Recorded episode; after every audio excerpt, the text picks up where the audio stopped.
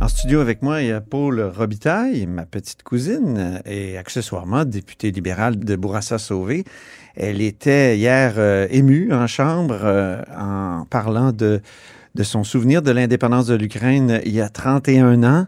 Et mais évidemment, l'Ukraine euh, est, est, envahie aujourd'hui. Donc bonjour Paul. Bonjour Antoine. Pourquoi cette émotion euh, Qu'est-ce qui est revenu à la surface avec euh, cette agression-là de l'Ukraine? Ce qui m'est revenu à la surface, c'est de revoir l'euphorie de ces de ces Ukrainiens-là euh, en 91, la joie d'être finalement indépendant, indépendant de d'un empire soviétique là qui euh, qui était un, un joug vraiment sur tout le pays qui qui les empêchait de parler ukrainien, qui était, euh, il y avait plus de liberté fondamentale. Tu le sais, Antoine, durant euh, l'Union soviétique, c'était comment? Puis sous Staline, ils y ont goûté euh, la grande famine, euh, les purges, euh, les déportations, puis évidemment les gens qui étaient arrêtés pour un rien. Donc moi, je voyais tout ça là, la, la joie, l'espoir le, aussi de, de, construire un pays libre. Puis là maintenant, avec ce qui se passe, ben on retourne, euh, ben, je sais pas où on s'en va, là, mais, euh, mais les acquis sont en péril, ça c'est sûr. Ah oui, il y, a, une agression terrible. Moi, ce qui me, ce qui me trouble là-dedans, c'est vraiment un délire impérial de la part de Poutine. Euh, il, a, il, a, perdu... Il a perdu. Pour moi, je regarde ça puis je me dis, mais il a perdu la raison. Ça va être extrêmement sanglant. On n'a pas vu une, invasion de cette ampleur-là depuis la Deuxième Guerre mondiale. Euh, oublie pas que l'armée ukrainienne a 250 000 soldats et le gouvernement ukrainien a dit aujourd'hui qu'ils allaient se battre. Ils vont se battre. Alors, ça va être extrêmement sanglant. L'Est de l'Ukraine, euh, il y a beaucoup de, de, de, de gens d'origine russe, peut-être, qui pourront... Euh, on dit que même s'ils si, ils sont russes, ils sont contre l'invasion euh, russe, mais, mais on ne sait pas, peut-être qu'ils peuvent rallier des gens là-bas. Mais après Kiev, euh, Lvov et toute cette région-là, euh, Lviv, je devrais dire, toute cette région-là de, euh, de l'Ukraine, ils sont farouchement nationalistes et ils vont pas laisser tomber euh, comme ça. Donc, mm. ça va être extrêmement sanglant. Et cette espèce d'entêtement de Poutine, euh, je, je, trouve ça euh, terrifiant et ça a des allures euh, un peu hitlérienne aussi. Là. Oui. Euh, pensez au Blitzkrieg. Mais c'est pour ça que ça, quand on entend euh, Québec solidaire dire euh, on doit surtout pas faire la guerre, à un moment donné, est-ce qu'il faut pas choisir son camp et Justement, est-ce que la force s'impose pas? Ben Antoine, en tout cas, Poutine a décidé, lui, de faire la ben, guerre. Il a décidé que la solution, elle était militaire. Alors, nous, contre ça, est-ce que la diplomatie euh, ou les sanctions vont venir à bout de cette invasion-là? Ben moi, j'en doute. Et puis, si on voit comme ça l'Ouest plié, qu'est-ce qui va arriver de Taïwan euh, du côté Est? Euh, c'est, je disais, c'est un changement de paradigme. Oui, euh, et, et, du côté des Américains, ils sont extrêmement faibles. Biden est extrêmement faible. Oui. Et l'OTAN, l'OTAN, l'Union européenne ne s'entend pas. Ils dépendent du gaz russe. Et donc, c'est très périlleux en ce moment. Jusqu'où Poutine va aller, jusqu'où cette armée-là va avancer, ça, ça, ça, reste à voir, mais probablement que le gouvernement euh, ukrainien va tomber là, dans les prochains jours. Ça, mm. c'est sûr, ils vont prendre Kiev là, dans les prochaines heures. Et là, ensuite, euh, ça sera un gouvernement... Euh, fantoche. fantoche. Ça ou la partition? Ça va être la partition? Ouais. Peut-être la partition. C'est à, à voir. Mais c'est sûr que Poutine, il veut, il veut retrouver son, son empire. La chute de l'URSS, pour lui, était un échec. Et il veut montrer aux Russes qu'il euh, il est le, il est le, nouveau tsar.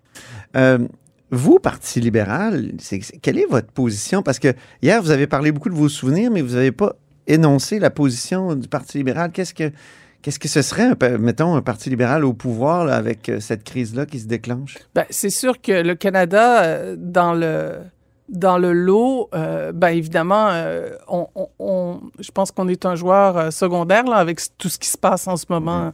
Il y a il y a, il y a l'Europe, euh, il y a les États-Unis, il y a la Chine, euh, il y a tous ces grands joueurs-là. Euh, ben, nous, on, on, plaide pour une solution diplomatique. On, on, on, on, plaide pour une résolution pacifique du conflit. Puis ben, là, quand on voit ce qui se passe, c'est sûr qu'en ce moment, Yeltsin... pas Yeltsin, qu'est-ce que je raconte, mais Poutine, avec Poutine, voyons, c'est mes souvenirs. Mais, mais je bon, il a pas l'air d'un gars qui est prêt à négocier grand-chose. Là. Il, a, décidé d'intervenir. Il a... Euh, il a détruit 43 bases euh, ah, oui, militaires. 43 bases militaires. Euh, et, les revendications qu'il faisait de, de, retirer les troupes de l'OTAN, de Pologne et des républiques baltes, ben, c'est quelque chose d'inconcevable. On pouvait... Je pense pas que l'Ouest pouvait pouvait convenir ou pouvait, euh, pouvait acquiescer à ça. Donc, mm. il, faisait des, il faisait des demandes qui étaient impossibles à remplir et euh, mettait, euh, mettait l'Ouest euh, devant un fait accompli.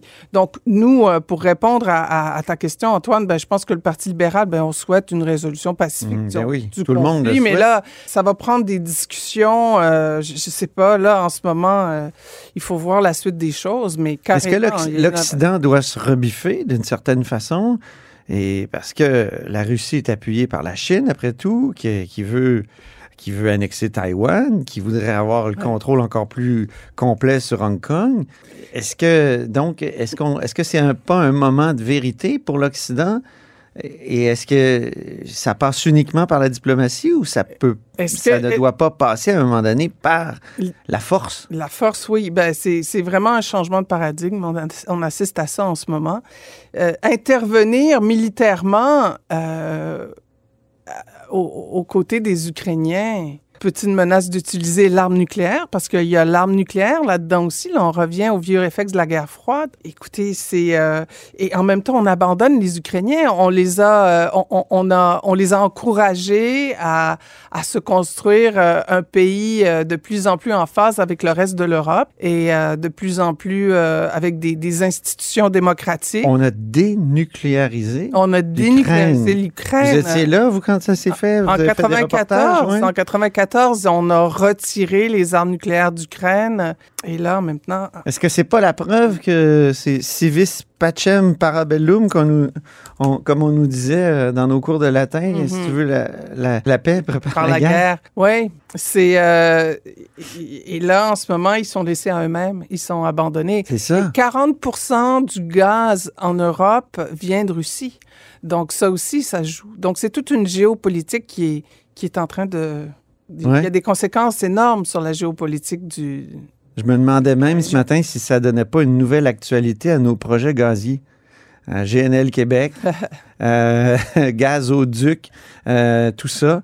Euh, c'est sûr que quand ça vient de chez nous, c'est compliqué. Hein? Est-ce qu'on pourrait pas aller aider l'Allemagne à Eric Duhem à appuyer l'Allemagne euh, dans son dans son boycott des produits gaziers russes? Ben en tout cas, l'Allemagne là-dedans et, et, donc est un petit peu prise en otage parce qu'ils ont besoin de ce gaz-là. Ben oui. Il faudrait le trouver ailleurs. Je me demandais, en regardant les journalistes sur le terrain, si ça ne te donnait pas envie, Paul, de, de retourner sur le terrain. Toi, as, quand même, tu es allé en Tchétchénie.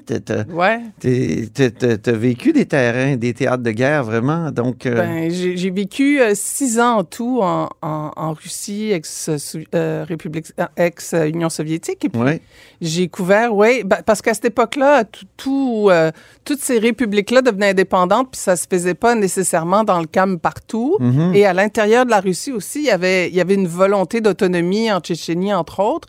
Et donc, ben, j'ai couvert ça, puis c'était fascinant. Eh c'est évidemment, je regarde ça, et puis euh, je regarde Marie-Ève Bédard, puis Tamara Alteresco à Radio-Canada, et puis euh, et, je lis des articles, et puis évidemment, euh, ça doit être fascinant d'être là en ce moment, triste, profondément triste, mais... Mais, mais, mais quand on fait ce travail-là, Paul, est-ce que c'est, il doit y avoir des grands moments de frayeur, on doit avoir peur? Mais je pense qu'on est sur l'adrénaline, hein? Et puis, ben, il y a toujours des il y a des risques calculés. Euh, il y a euh, puis évidemment qu'on qu'on a évidemment que c'est là, mais et puis on prend des précautions qu'il faut. Là, ben moi, je me j'ai toujours fait attention dans, dans, dans la limite, dans, dans, le contexte. Mhm. Mais je pense que pour un journaliste, euh, c'est important d'être là, c'est important d'être sur en tout cas de sentir ce qui se passe. Mhm. Hmm.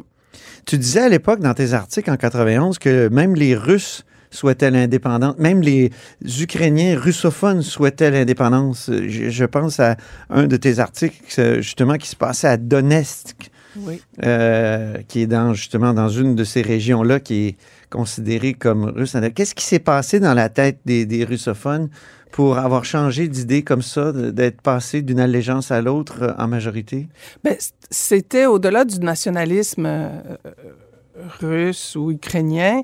C'était un- c'était l'Union soviétique, un régime communiste, un régime totalitaire qu'on en- on ne voulait plus de ce régime-là. Il fonctionnait pas, il n'y avait rien dans les magasins, on pouvait même pas aller en voyage en Europe. Souvenez, sais, Souviens-toi, là, il fallait un visa pour sortir du pays. Il fallait la permission pour sortir du pays. Euh, euh, alors, il y avait... euh, les gens n'avaient pas de liberté. Et C'est cette liberté-là qu'ils voulaient. En votant oui à- au référendum en Ukraine, ben, ils, ils votaient pour la... Pour, pour, pour être libre, finalement. Alors, c'était beaucoup plus que... C'était... euh, on voulait un autre... euh, on, on, voulait une, une autre façon de vivre. On voulait un pays, à, à- on voulait un pays libre, on voulait un pays Mm. démocratique et ça, euh, ça rassemblait tout le monde. Là. Et là, on leur enlève euh, d'une certaine façon aujourd'hui en leur faisant la guerre. Merci beaucoup, euh, Paul Robitaille, Ça me fait plaisir. député de Bourassa-Sauvé du Parti libéral du Québec. Radio.